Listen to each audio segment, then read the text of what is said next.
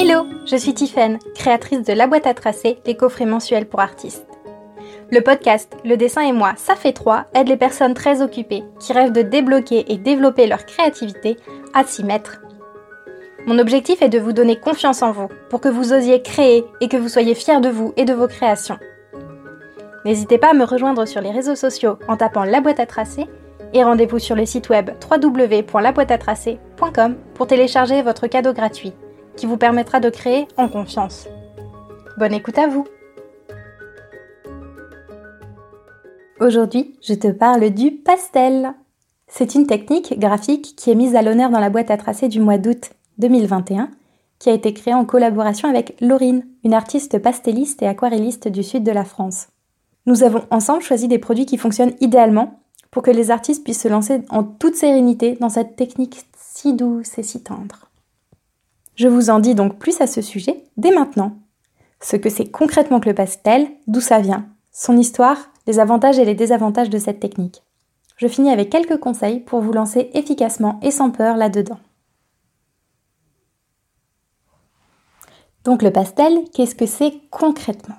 Eh bien ce sont des bâtons colorés qui ressemblent à des craies on les applique directement sur le papier sans intermédiaire, donc pas d'eau, pas de pinceau, pas de palette.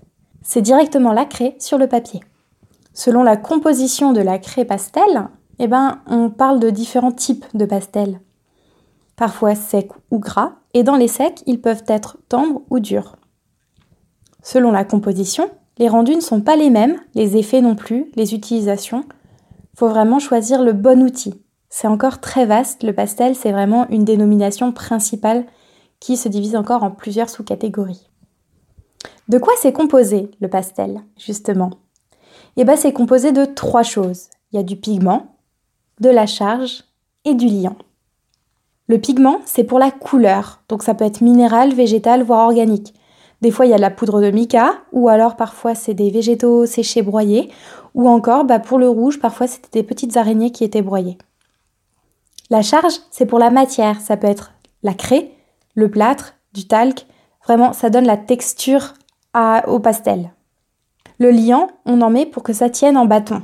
Donc ça peut être de la gomme arabique pour les pastels secs et ça peut être de l'huile ou de la cire pour les pastels gras.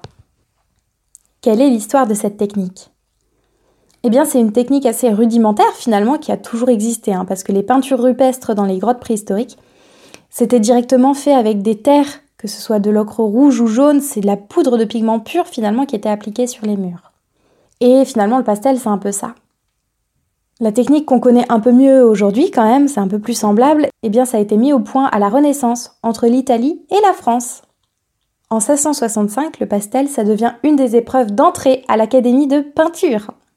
Donc officiellement, à cette époque, ça devient l'égal de la peinture, de la sculpture, de la gravure. À ce moment-là, ça se met même à rivaliser avec la peinture à l'huile. On arrive au siècle des Lumières et vraiment c'est l'âge d'or du pastel. Pourquoi bah, Tout simplement parce que c'est un procédé qui permet quand même une grande fidélité au modèle. Il y a un très bon rendu des matières, il y a une texture légère qui traduit un peu l'esprit français de l'époque, euh, raffiné, élégant, tout ça. C'est aussi l'époque des perruques poudrées, donc le pastel, ça rentre complètement dans, voilà, dans les mœurs, dans les styles de l'époque. Au moment de la Révolution, eh ben, c'est un peu la fin du pastel. Parce que tout simplement, c'était une technique qui était appréciée de l'aristocratie. Et donc forcément, avec les événements euh, de l'époque, ça n'a plus trop le vent en poupe. Donc, ben, c'est un peu, un peu mis au placard et ça permet un retour en force de la peinture à l'huile. Et le pastel, à ce moment-là, ça devient un moyen pour euh, bah, faire des études préparatoires, des croquis avant le travail à la peinture à l'huile, qui est redevenue la peinture noble par excellence. Les avantages de cette technique maintenant Eh bien tout simplement les pigments sont assez purs, donc niveau couleur ça tient vraiment bien dans le temps. Je ne sais pas si vous avez déjà vécu ça, moi ça m'est arrivé, j'avais fait un travail de fabrication d'encre végétale et notamment j'avais obtenu un rose vif magnifique. Euh, donc c'était il y a un peu plus de deux ans. J'ai encore ma peinture aujourd'hui, mais le rose, il est complètement terni.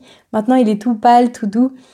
Et je trouve ça dommage sur le rendu de l'œuvre. Donc effectivement, niveau pigment, bah, en aquarelle, tous les adjuvants qu'on met, Bon là en l'occurrence c'était, il n'y avait pas grand chose hein, comme adjuvant, c'était de l'encre végétale.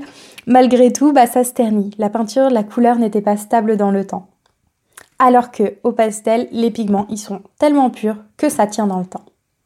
Les désavantages, parce qu'il y en a quand même, et eh bah, tout simplement c'est que le pigment étant pur, et eh bah, il n'est pas stable sur la feuille.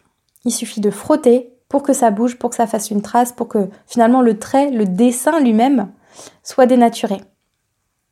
D'où l'importance finalement d'utiliser un papier vraiment absorbant, rugueux, juste ce qu'il faut pour faire tenir les couleurs. Donc il faut disposer d'un papier spécial pour travailler au pastel. Vous pouvez essayer sur papier lisse, mais ce sera quelque chose qui va pas tenir dans le temps. Je veux dire, euh, il, va suffire que vous posiez une autre feuille par-dessus pour que le dessin soit bah, complètement dénaturé. Il faut aussi bien protéger quand on encadre un pastel en ajoutant un passe-partout. Un passe-partout, c'est le petit cadre qui permet de faire une surépaisseur justement pour que la vitre ne soit pas directement sur les pigments, sur le dessin. Et si on n'encadre pas euh, son dessin, bah, finalement il faut bien penser à laisser un papier de protection très lisse, souvent quand on achète des blocs de pastel. Entre chaque feuille, il y a ce papier très lisse de protection. Ça permet de garder l'œuvre à peu près intacte sans toutefois l'encadrer. Si vous souhaitez donc maintenant vous lancer dans cette technique, voici quelques conseils que vous devriez suivre. Je vous en donne quatre. Le premier, c'est de protéger vos textiles. Parce que sur la peau, le pastel, le pigment pur, ça part vraiment bien, mais sur les textiles, c'est infernal. Donc vraiment, protégez vos habits, protégez votre nappe si vous travaillez à table, ne travaillez carrément pas au-dessus d'un tapis, parce que sinon votre tapis va être complètement euh, bah, recoloré. Vraiment, faites attention et protégez vos textiles. Mon deuxième conseil, c'est de ne surtout pas négliger le papier. Il doit, comme je vous le disais, absorber et être un peu rugueux pour que ça rentre bien. Dans la box doute, qui est consacrée à cette technique, j'ai choisi un papier parfaitement adapté. Vous pouvez aller voir le contenu détaillé de ce coffret en allant faire un tour sur le site web www.laboîteatracer.com. Mon troisième conseil, c'est de choisir quelques teintes pour vous lancer. Ça suffira tout à fait. C'est pas la peine de partir tout de suite avec une boîte de 60 nuances euh, et de se rendre compte bah, après coup que finalement cette technique elle n'est pas faite pour vous. Vous pouvez aller en magasin de beaux-arts et trouver facilement des craies à l'unité sous forme de crayon ou pas de craie. Testez un peu de pastel gras, d'autres pastels secs. Même dans les secs, essayez différents niveaux de tendresse ou de dureté et vous saurez très vite ce avec quoi vous êtes le plus à l'aise. Le quatrième et dernier conseil, c'est de se lancer. Tant qu'on n'a pas testé, on ne peut pas savoir si quelque chose nous convient ou si on est doué à l'apprendre. Il faut se lancer. On n'apprend pas à nager sur le bord de la piscine, on apprend à nager dans la piscine. Donc ayez confiance en vos capacités de découvreur et lancez-vous. Et c'est déjà la fin de l'épisode. J'espère que vous avez appris des choses et que peut-être vous allez vous lancer dans l'expérience du pastel. N'hésitez pas à me faire un retour sur cet épisode via mon compte Instagram en tapant la boîte à tracer, tout attaché. Si vous ne savez pas trop quoi dessiner au pastel pour vous lancer, vous trouverez sur le blog un tuto champignon. Le lien est dans la description de l'épisode ou vous pouvez vous rendre directement sur les sites web www.laboîteatracer.com. Je vous remercie pour votre écoute et je vous souhaite une belle journée créative. Et surtout n'oubliez pas que vous êtes déjà un artiste.